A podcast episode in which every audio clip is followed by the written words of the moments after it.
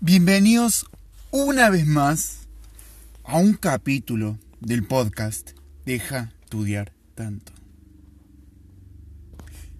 Hoy, hoy llegó el día. Hoy llegó el día en que te voy a enseñar y te voy a compartir cómo hacer mind mapping o mapas mentales.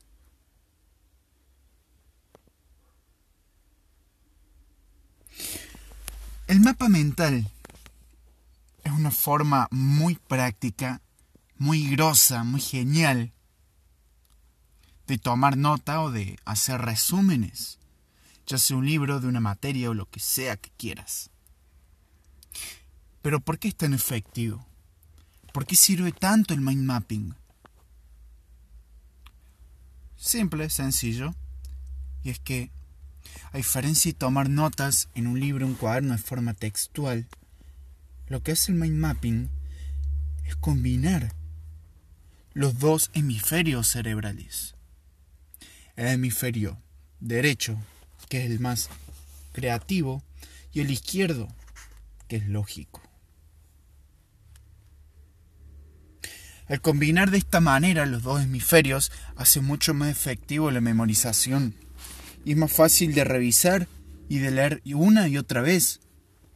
En cambio, el textual, ese momento en el que escribís oraciones separadas, que no tienen casi relación entre sí en un cuaderno, casi nunca las volvemos a ver.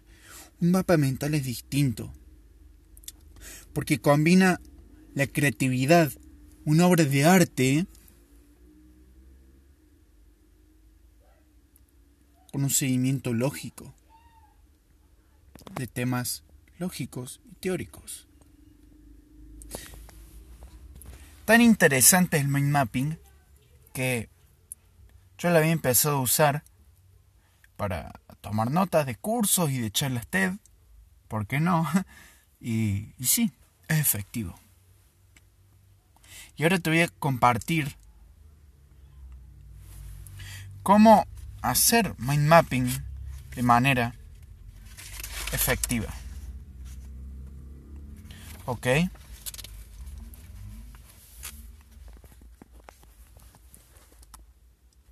Primero es elegir un tema.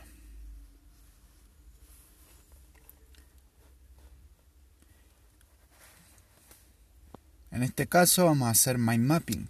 ¿Por qué no? A la hora de hacer estos mapas mentales, el primer paso, el primer paso es usar palabras clave.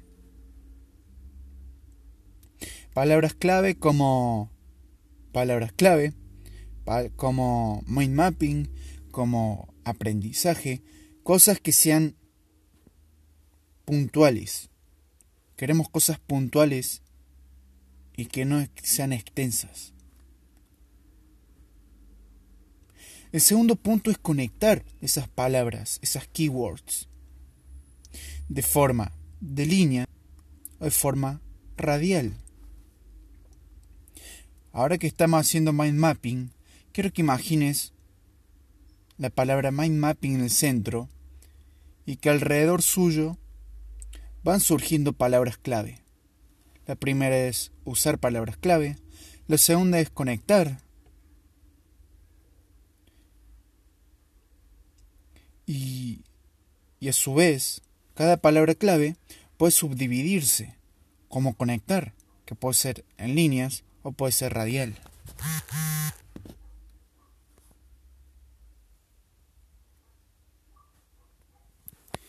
Después la asociación es importante. ¿A qué me refiero con asociación? Usar códigos, usar imágenes o dibujitos hacer énfasis con colores o el tamaño de las letras.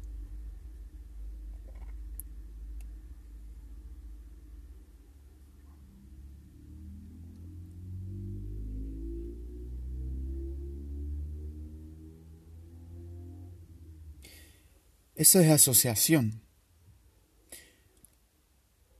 Y luego tenemos una palabra por línea.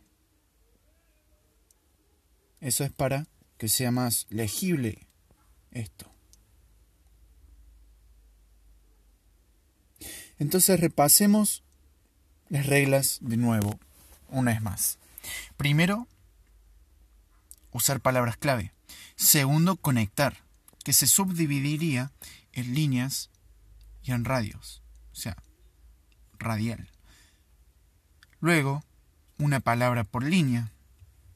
Luego, la asociación, que podemos usar códigos, fotos, énfasis con colores y el tamaño. Y por último, ahora sí, empezar con una imagen central. En este caso, mind mapping, podemos dibujarlo con un cerebro. Después, usar palabras clave, podemos poner una llave. En conectar, podemos poner trenzas, una palabra por línea, a hacer una simple línea. Asociación, manos agarrándose una a otra. Y start simplemente como una bandera.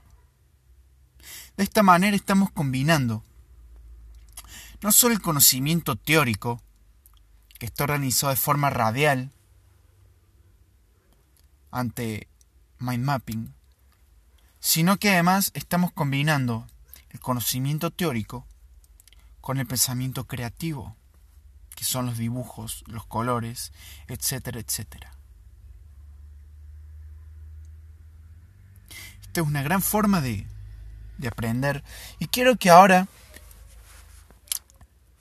con este podcast o con cualquier materia, charla TED o lo que quieras, lo pongas a prueba.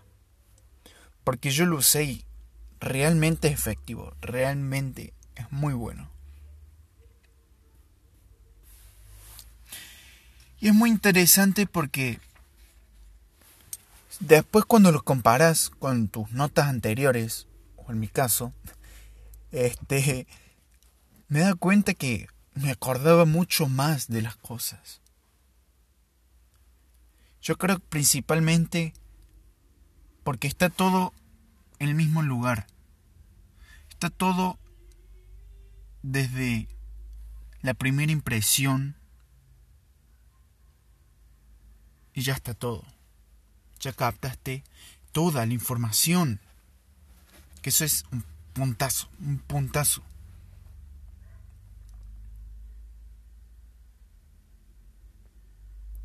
Así que espero que lo puedas poner a prueba. Si es así, coméntame qué tal, cómo te fue. Y, y espero que te haya parecido interesante el capítulo de hoy. Porque sinceramente hacer, hacer esto, que es mind mapping, es un puntazo. Es algo extraordinario para para poder tomar nota. Y lo mejor de todo es que, va, lo mejor de todo entre comillas, es que no lo enseñaron en el colegio. no lo enseñan. El punto más divertido. Por lo que aprender esto, o saberlo,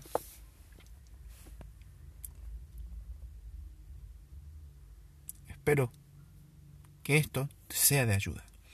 Espero que esto agilice tu aprendizaje en diversas cosas.